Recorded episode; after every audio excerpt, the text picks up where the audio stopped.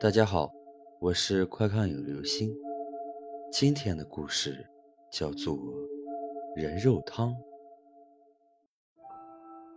米朵是个吃货，喜欢各种各样的美食，尤其是喜欢品汤。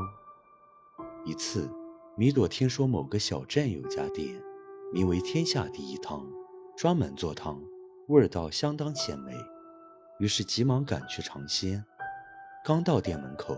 店内传出的香味儿就让米朵口水横流，急忙进去向胖店主点了一碗招牌汤——三百年金牌老汤。据胖店主介绍，从老祖宗开店开始，就将每代人做汤的精华都保存了下来，然后混合熬制。如今到这代已经是整整三百年了，这可是正宗的三百年老汤。正说着。汤端上来了，米朵迫不及待地喝了一口，好喝的差点把舌头都融化了。于是，一碗接一碗，喝了整整十八碗，才满足地离开。晚上，米朵一边惬意地上着网，一边回味白天的鲜汤，无意间看到一篇微博，说如今所谓的老汤，其实是人肉汤，所以才特别鲜美。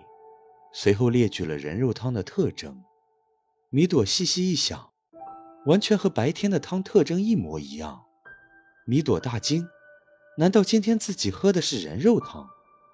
她急忙起身去店里，店虽然已经关门，但是后院还亮着灯。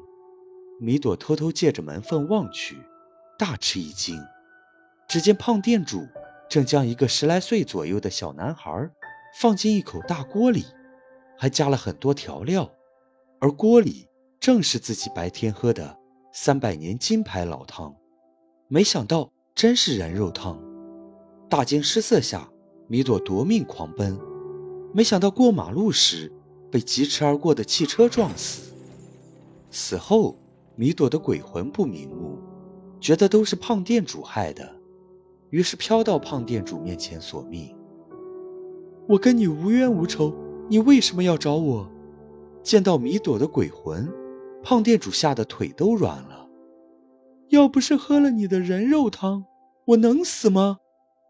我卖的不是人肉汤啊！我亲眼看到你把一个小孩放进锅里，还能有假？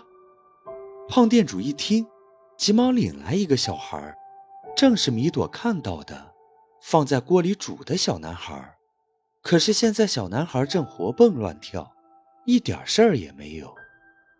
这是怎么回事？米朵郁闷了，犹豫了一下，胖店主讲述了真相。原来天下第一汤从老祖宗开始就有个不传的秘方：每天晚上的时候，将一个人放入锅中，加上调料泡一个小时，这样第二天做出的汤。味道会特别的鲜美。瞬间，米朵明白了，自己喝的不是人肉汤，而是传承了整整三百年的洗澡水。好了，这就是今天的故事——人肉汤。